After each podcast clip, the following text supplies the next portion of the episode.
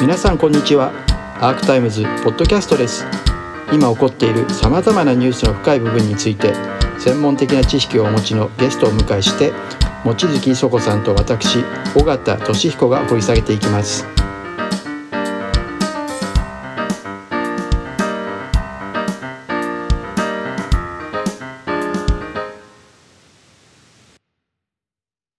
さん今注目している政治家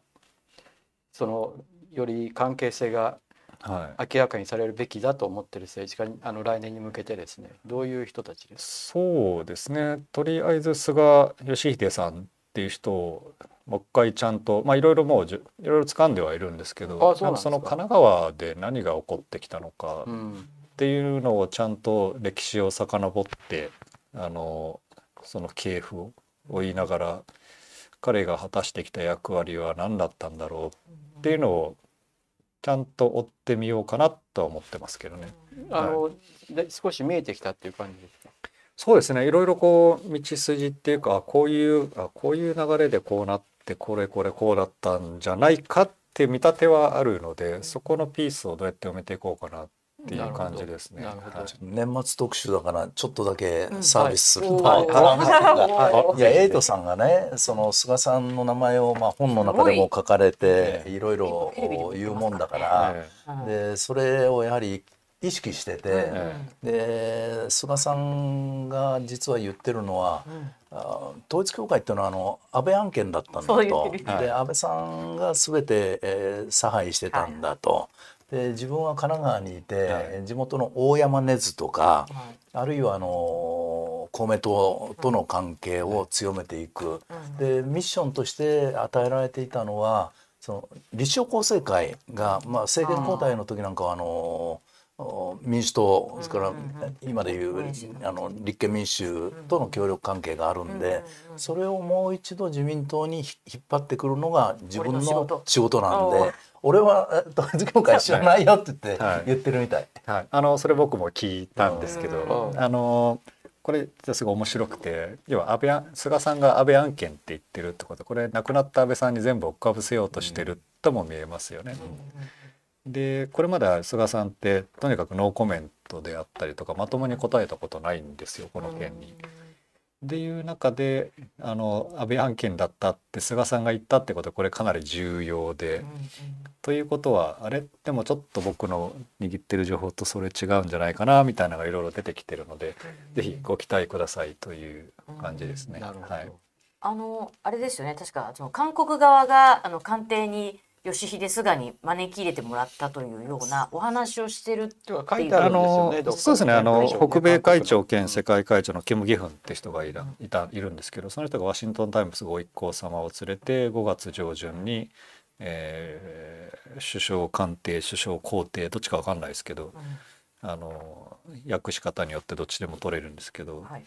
あのヨシヒデ・スガに Prime Minister Residence に招待していただきましたってことを韓鶴子に報告してるんですよね。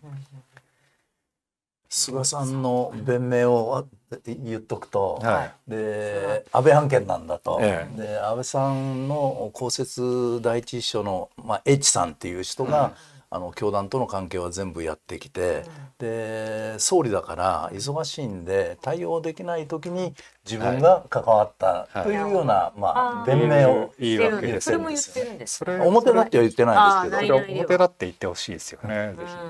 そそれはそれで、はい、あの安倍さんはそうなんですねっていう裏付けにもなるし、そうだね。ええ。でもそれ本当なんですか？みたいな。全部安倍さんに追っかぶせてないですか？みたいな、うん。死人に口なしでいいんですか？っていう。だから表では絶対言わないんだよね。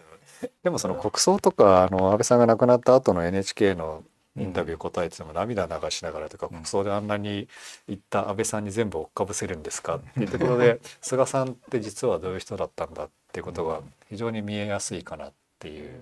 その辺一番あのずっとあの会見で追及してきた望月さんはどうですか？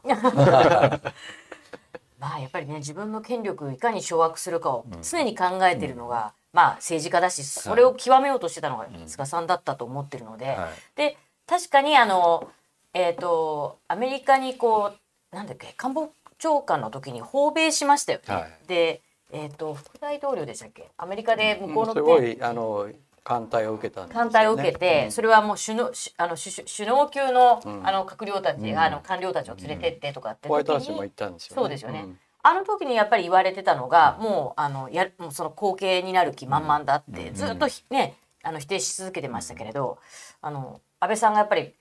お腹の調子が多分悪いんだと言われ始めた、まあ内々では全然知られてなかったです。けど、5月ぐらいから確かにもうそういう、あのね首相になる気満々っていうのを見せてたので。でその布石みたいなものをやっぱりエイトさんから見ると神奈川含めて実はこう統一教会ってところも傘下に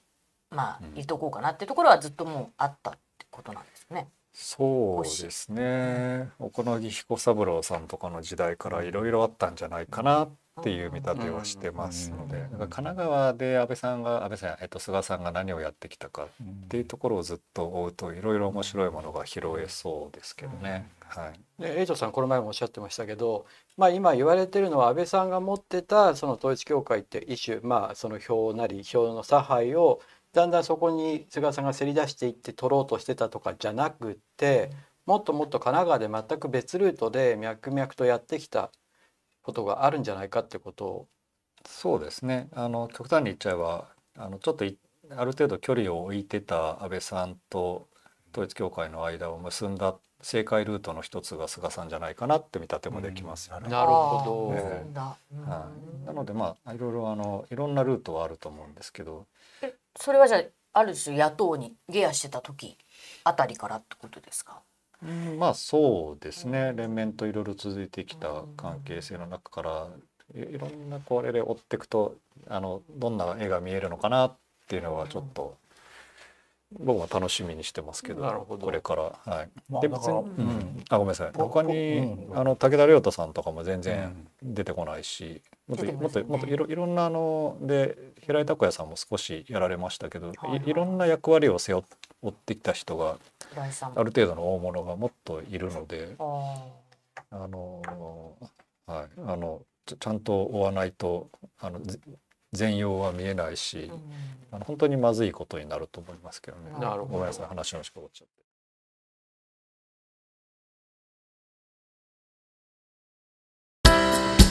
アークタイムズポッドキャストお聞きいただきありがとうございます。他にも様々なエピソードがありますのでぜひお聞きください。